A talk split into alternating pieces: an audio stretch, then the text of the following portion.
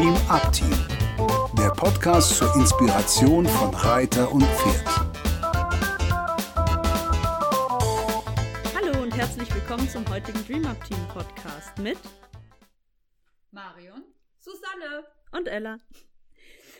Unser Thema heute sind nochmal die fünf Formen der Angst und wir beschäftigen uns heute mit dem Thema Fight, also dem Kampf. Da habe ich tatsächlich eine Kandidatin, die ganz gerne mal in den Kampfmodus geht, und zwar meine Jungstute Viva. Kann man noch Jungstute sagen? Mit fünf? Ja, naja. die grüne Stute Viva auf jeden Fall die geht, vor allem wenn es ums Thema Druck machen geht, sehr, sehr schnell in den Widerstand. Das äußerte sich am Anfang ganz gerne mal mit einem Huf, der an Stellen gelandet ist, wo man als Mensch besser keinen Huf abkriegt. Ähm, ich habe schon mal auf jeden Fall eine äh, geprellte Rippe von einer Situation, wo ich ein bisschen zu, zu viel gemacht habe, was ich weiß gar nicht mehr, was es war glaube, einen Sattel auflegen in einer blöden Situation. Das fand sie dann doof und hat sich umgedreht, ist gegangen und ich wollte den Sattel noch wieder runternehmen, weil er noch nicht fest war. Und ähm, das fand sie dann noch doof und hat mir dann einmal ihr, ihren Huf äh, gegen die Rippen gehauen. Ähm, und das sind eben so Situationen, wo man die Viva dann eben eher in, in diese Kategorie, sie flieht nicht, sie geht in den Kampf, in den Widerstand. Ähm, auch in sonstigen Situationen haben wir das manchmal, wenn sie auf der Weide ist und jemand kommt mit dem Auto, mit dem Traktor, mit Schafen hatten wir letztens. Ähm, dann ist sie ein Pferd, was nicht unbedingt wegrennt, sondern auf die Gefahr drauf zugeht und erstmal sich hinstellt und sagt, hey, ich bin 1,75 groß, nimm mal das mit mir auf, wir, wir sprechen da mal drüber. Was habt ihr so für Erfahrungen gemacht, Susanne Marion, mit dem Thema ähm, Kampfpferd quasi? Ich dachte ja erst, ich habe keine Erfahrung damit, aber äh, so mit dem Erzählen, mit dem Sprechen darüber fällt mir doch einiges ein. Es sind ähm, etwas kleinere Kampfmomente, die ich habe mit meinem Pferd. Ähm, und zwar, wenn ich sie putze, sie ist sehr empfindlich in den Flanken und gerade jetzt in der Rossezeit ist sie da sehr, sehr, sehr sensibel, wenn man da hinkommt. Und ähm, sie hebt das Bein, um zu sagen, äh, äh, nicht da, lass das mal lieber.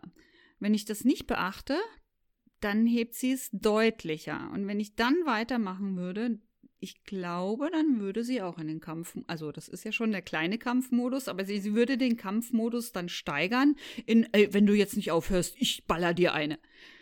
Ähm, da hat sie schon auch einen ausgeprägten Kampfmodus, wobei ich ihr zugestehe, dass ich sie auch nicht anfasse, wenn sie das nicht mag, wenn das außer es ist eine Situation, was weiß ich, wenn der Tierarzt kommt und man muss, dann ist es eine andere Situation. Aber im normalen Umgang darf mein Pferd sagen, bis hierhin und nicht weiter. Da möchte ich nicht angefasst werden oder nicht so doll angefasst werden.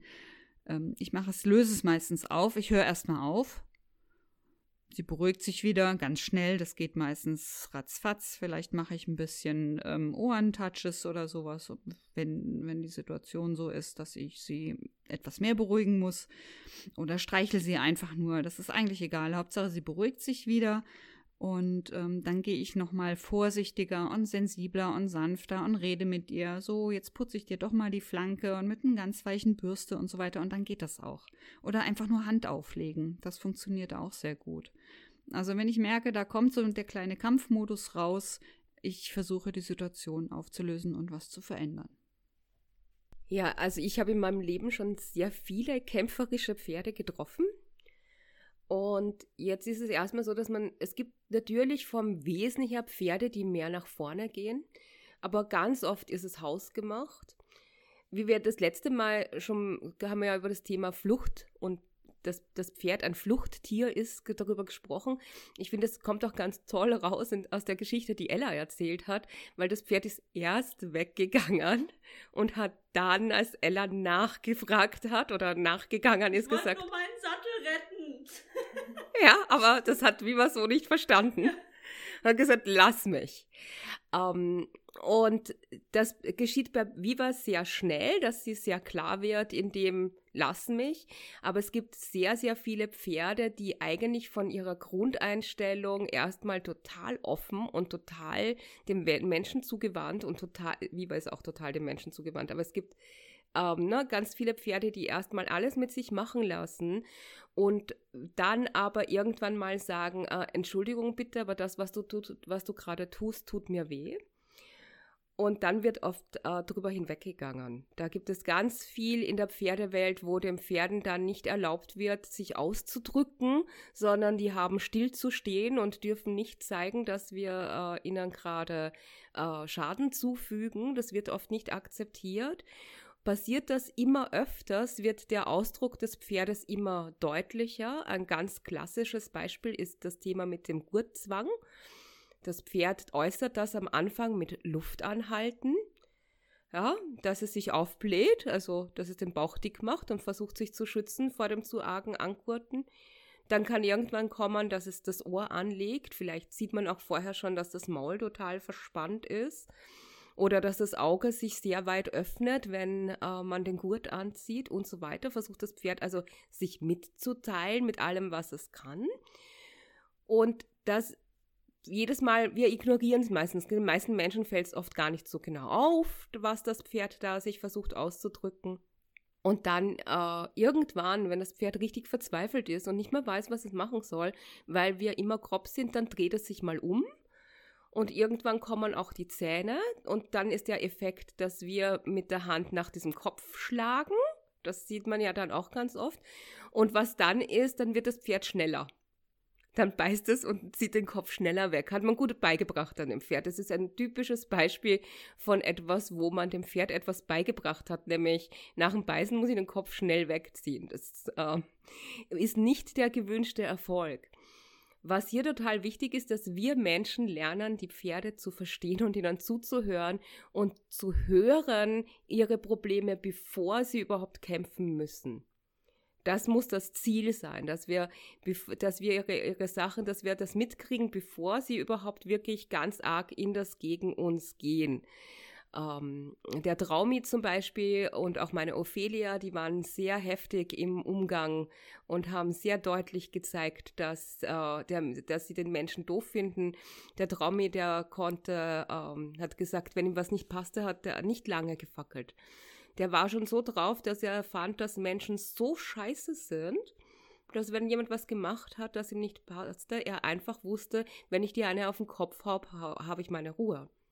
Und so hat er auch zwei Leute in seinem Leben bewusstlos geschlagen, weil er das, äh, ne, das war ganz klar sein Ziel, seine Ruhe zu haben. Aber das hatte auch seinen Grund. Der hatte so viel Erfahrungen gemacht, dass wir Menschen eh nicht zuhören, dass es eh nicht wert ist, mit uns überhaupt zu kommunizieren, weil wir hören ja eh nicht, was sie sagen. Und wir, selbst wenn wir es hören, dann reagieren wir nicht drauf und da bringen wir die Pferde in diese erlernte Hilflosigkeit und das ein oder andere Pferd resigniert das nehmen wir dann oft als braves Pferd wahr oder ein anderes Pferd wird zum Kämpfer und plötzlich reden wir über ein Problempferd. Ja, da vor allem mit dem, mit dem Satz oder mit dem Wort. Vor allem mit dem Wort Problempferd, da möchte ich gerne kurz ansetzen und eben nochmal zu Viva ein bisschen ausholen, weil ja, sie hat mich auch schon verletzt und das ist natürlich nicht das, was wir wollen. Trotzdem bin ich insgesamt unglaublich dankbar dafür, dass sie so wahnsinnig schnell anzeigt, was ihr gefällt und was nicht. Ich lerne dadurch nochmal auf eine ganz andere Ebene fein zu sein mit meinem Pferd. Ich bin so viel sicherer im Umgang mit ihr, weil ich ganz genau weiß, was sie nicht mag und was sie mag, weil sie es mir eben direkt anzeigt. Wir arbeiten eben jetzt ein bisschen daran an dem ja, Viva, ich höre dich, ich habe das gesehen, aber du darfst es gerne so sagen, dass ich nicht gleich neben dir im Sand liege. Aber trotzdem bin ich, wie gesagt, so dankbar dafür, dass ich ein Pferd habe, was mir erzählt, was falsch ist. Es ist so viel schwieriger, mit Pferden zu arbeiten, die gar nichts oder nur ganz leise etwas sagen. Und für mich ist in dieser Situation dann eben auch ganz wichtig, da gibt es dann kein Nee, aber das musst du jetzt machen oder ähm, da müssen wir jetzt drüber oder hab dich nicht so, sondern äh, wenn mein Pferd mir sagt, ich möchte das nicht, wenn es auch nur um eine mit der weichesten Bürste der Welt an der Flanke geputzt werden, wie Marion ja auch schon gesagt hat, dann find, gibt es für mich kein, ich gehe da jetzt aber drüber, weil muss sein, sondern dann muss man sich mit der Situation auseinandersetzen und gucken, wie kann man es anders machen, wie kann man es weicher machen, wie gibt es dafür einen Grund? Tut die Flanke weh, tut der Rücken weh? Ist gerade vielleicht einfach nicht die Zeit, sein Pferd zu satteln und gut, Sattel fallen lassen wollte ich jetzt wirklich nicht. Deswegen habe ich es ja dann auch bereut im, Hinter äh, im Nachhinein. Aber diese kleinen Zeichen früh wahrnehmen und wirklich auch respektieren, ist für mich ein ganz großer Punkt und meiner Meinung nach auch die allerbeste Lösung des Problems quasi, wenn es darum geht, mein Pferd kämpft, was mache ich dagegen? Ich wollte noch mal einen anderen Aspekt des Kampfes bringen. Und zwar hatte ich ähm, auf Kreta ein Pferd, das hat sich gewehrt gegen die streunenden Hunde die am Strand manchmal den Pferden hinterhergegangen sind oder die angreifen wollten oder mit denen Spaß haben wollten, in Anführungsstrichen.